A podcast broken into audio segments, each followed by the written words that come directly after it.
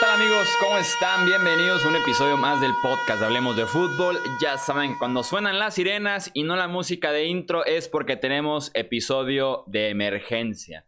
Episodio que no estaba en el calendario, que no estaba contemplado, le ponemos un poco de pausa a análisis del draft porque tenemos que hablar de los juegos internacionales porque sin duda alguna tenemos muchos, pero muchos seguidores que estaban ya apuntados, apuntadísimos para poder ir al Estadio Azteca, ir a Wembley, ir al Estadio del Tottenham para los partidos internacionales de la temporada 2020 y oficialmente la NFL los acaba de cancelar. Voy a leer el comunicado de oficial que tiene la liga para la cancelación de esos partidos. Dice, después de considerable análisis creemos que la decisión de jugar todos los partidos en suelo doméstico es la correcta para nuestros jugadores, equipos y aficionados en Estados Unidos, México y Reino Unido.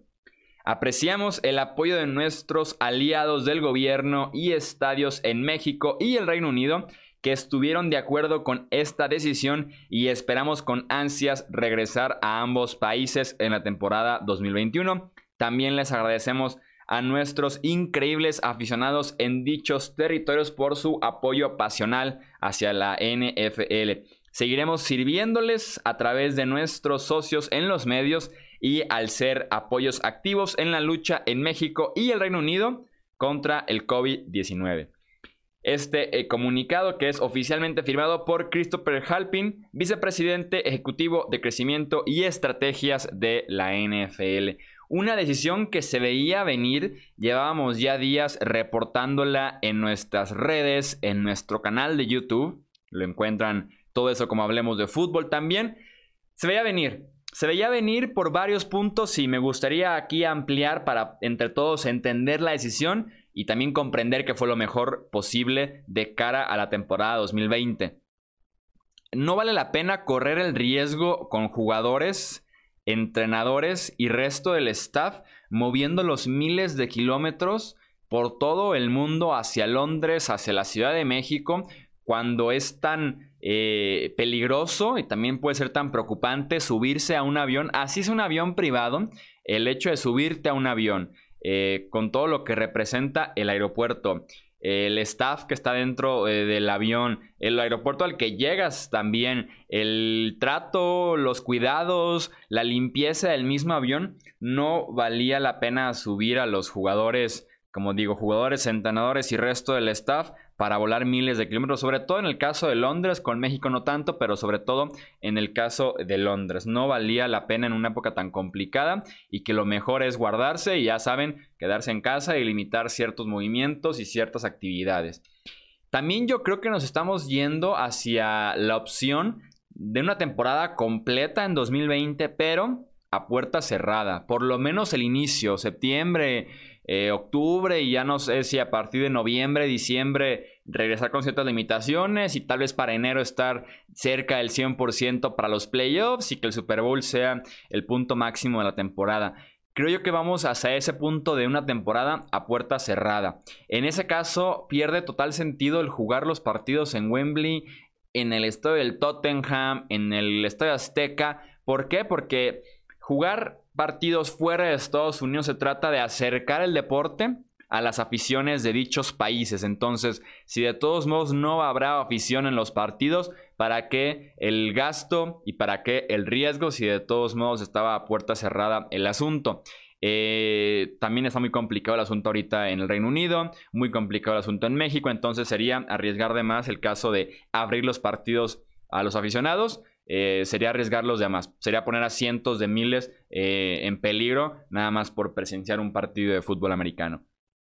Y también está eh, el punto de simplemente ser conscientes del asunto, dejar un poco de lado el fútbol americano y permitir que esos países se encarguen de recuperarse, se encarguen de estar bien, de que los hospitales sigan trabajando fuerte, que las personas estén enfocadas en combatir el COVID y listo, dejar el fútbol para otro eh, momento. Además de que es más fácil para la NFL suponiendo que la temporada se juega normal, así sea puerta cerrada o puerta abierta, es más fácil para la NFL en suelo doméstico controlar muchas cosas.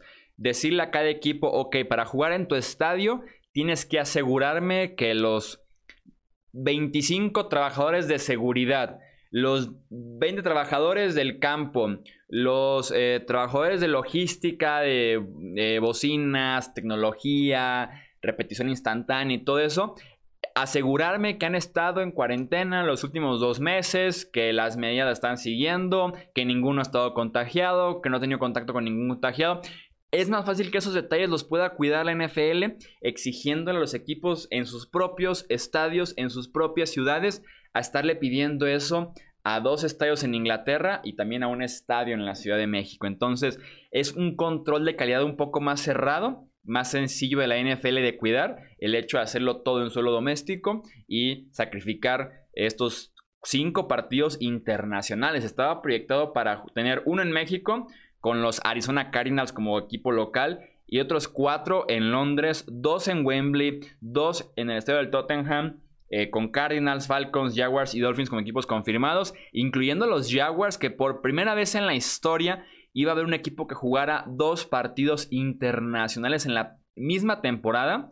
Iban a ser locales en semanas consecutivas en Wembley. Entonces ese paso histórico va a quedar pendiente para 2021. Y aquí el punto es que es una noticia triste para la comunidad de NFL el quedarnos sin juegos internacionales, pero es un sacrificio que puede llevarnos hacia una meta que es una temporada completa en 2020. Yo, sin problema alguno, tenía pensado ir a México al juego de Arizona contra equipo por definir. Sacrifico ese partido con tal de tener temporada completa. Entonces, yo estoy tranquilo en ese sentido con la decisión.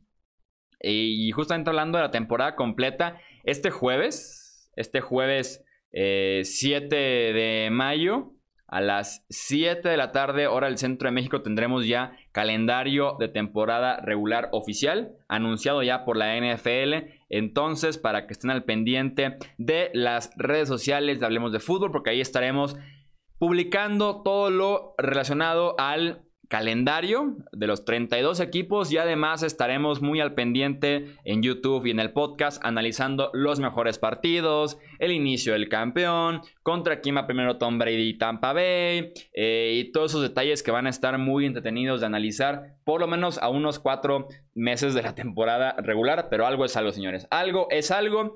Ahora sí que hasta aquí llega este episodio de emergencia de los Juegos Internacionales de eh, la NFL para 2020 y tendremos que esperar para 2021 para volverlos a tener en México y también en eh, Londres, Inglaterra. Yo soy Jesús Sánchez, no olviden seguirnos en nuestras redes sociales, YouTube, Twitch, nuestra página web y también suscribirse aquí al podcast de Hablemos de Fútbol. Cuídense mucho, quédense en casa y eso es todo por este episodio.